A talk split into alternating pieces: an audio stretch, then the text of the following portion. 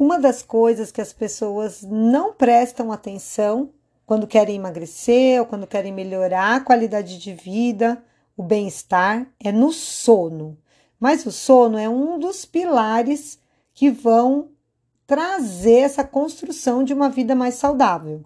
Então, a alimentação, a atividade física, mas o sono, ele é uma peça fundamental no controle de peso. Exatamente porque dormir bem vai ajudar a regular os hormônios que estão relacionados à fome, como por exemplo a grelina e a leptina. Então, elas vão regular a questão da saciedade e da fome. E além disso, o sono ajuda a diminuir o cortisol, que é o famoso hormônio do estresse, que vai fazer com que a gente coma mais, tenha mais apetite e diminua a queima de gordura. Então, o cortisol, ele é um hormônio importante para ser gerenciado se você quer perder peso.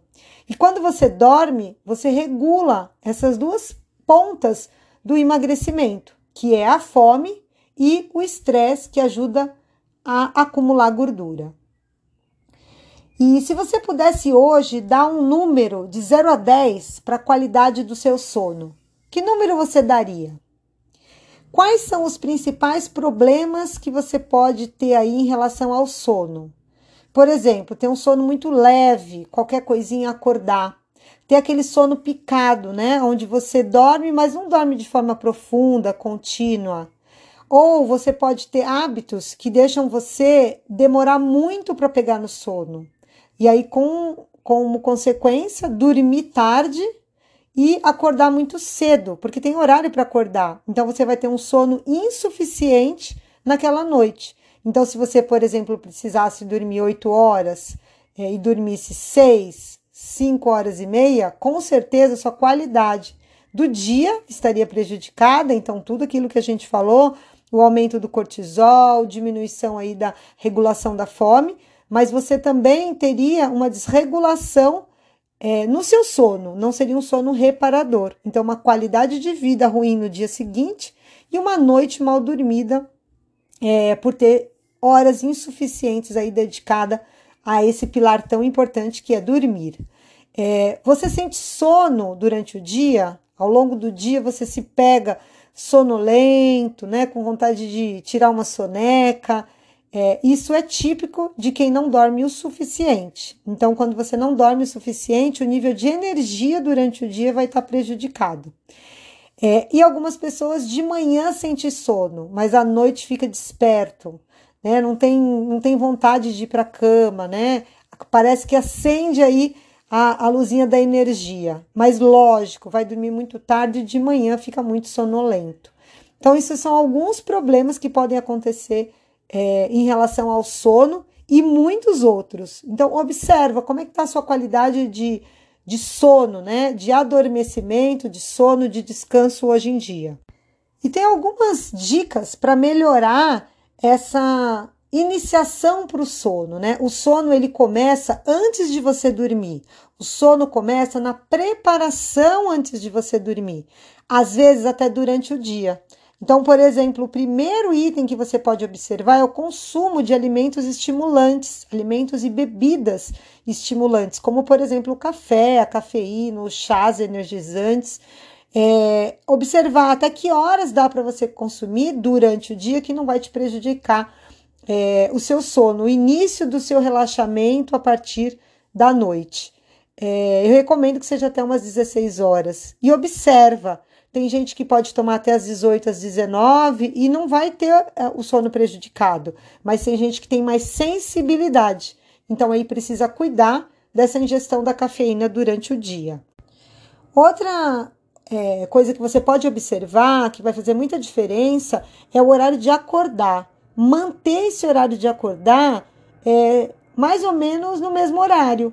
Lógico, durante a semana tem uma rotina, né, mais certa a ser cumprida com o horário de você despertar, talvez você desperte com, com o despertador, e isso fica praticamente no mesmo horário, mas quando chega o final de semana, se você dorme muito, né? Muitas horas na parte da manhã, à noite você vai ter dificuldade para pegar no sono. E aí você inicia um outro ciclo, o ciclo do final de semana. É muito comum a insônia do final de semana. Você acordou 10, 11 horas, que não é seu horário habitual.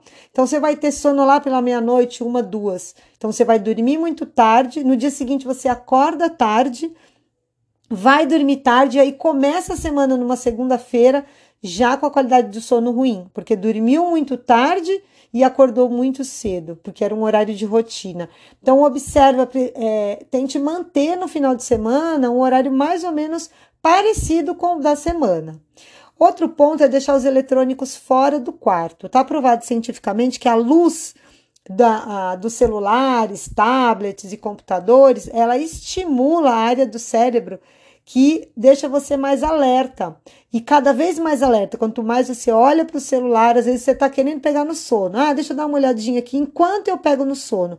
Só que o estímulo visual da tela é, dos eletrônicos é, induz a falta de sono. Então você não vai pegar no sono olhando para o celular. Então já deixa os eletrônicos fora do quarto. Muito se fala na higiene do sono, né? O que é a higiene do sono? É você retirar, limpar tudo que fez parte do seu dia antes de você ir para a cama. Então, você ir é, já dando sinais para o seu cérebro de que você está caminhando para ir é, para um momento de relaxamento. Então, realmente diminuir todos os estímulos, tanto eletrônicos quanto barulho, inclusive a luz do quarto. Então, diminua ou até apague a luz do quarto, mesmo que você fique um pouquinho de tempo ali esperando né, esse sono chegar. Se a luz já estiver reduzida, você começa a produzir a melatonina, que é um hormônio também que induz ao sono e que mantém a qualidade do sono boa. Então, é importante, né? É, estímulos, tanto é, auditivos quanto visuais. Então, é, faça essa higiene do sono. Pode ser uma oração, pode ser uma meditação, ou até um relaxamento, ou até mesmo ficar quietinha, deitada na cama no escuro, esperando esse sono chegar. Com certeza, esse estímulo reduzido vai facilitar o adormecimento. Outro ponto que você pode atuar é jantar com no mínimo três horas de antecedência de ir dormir. Quando você come, o seu corpo fica super ocupado. Ele entra num trabalho aí frenético de digestão, absorção, e você ir para a cama com esse corpo sobrecarregado em trabalho não vai facilitar o sono. Então, se você deita 10, janta assim no máximo 7 horas da noite, para dar tempo desse corpo adiantar essa digestão e quando você for dormir, já esteja tudo mais tranquilo lá dentro também, para o corpo processar uma reparação bacana. E sem dúvida nenhuma, praticar atividade física, né? Diariamente, se possível. Lógico, três, quatro vezes na semana é melhor que nada. Se for diariamente, é o ideal. Mas veja, procura ter um dia mais ativo, né? Se você fica o dia todo sentado, depois acaba de trabalhar, vai lá e deita no sofá, e depois deita na cama, você vai acumular energia, né? Energia mesmo nos músculos. Então você vai sentir aquele cansaço, mas é um cansaço agitado. Quando você gasta essa energia, além da gente diminuir o cortisol, que é exatamente o hormônio do estresse, né? A gente elimina o cortisol artificialmente a partir do exercício, você vai se colocar numa movimentação de gasto, né? De cansar positivamente a musculatura, né, o corpo como um todo. Então você vai para a cama com o corpo mais cansado e isso vai facilitar com certeza é, o seu adormecimento. Então, essas são algumas dicas, sobretudo se observe, né? Lembre do ciclo circadiano. Se você é uma pessoa mais diurna, mais noturna, você vai precisar fazer ajustes e talvez precise aí de um mentor, né? De estilo de vida, de bem-estar, para te ajudar a fazer esses ajustes para que seja bom para você, na sua constituição, mas que também te traga uma qualidade de vida melhor. Bons sonhos para você!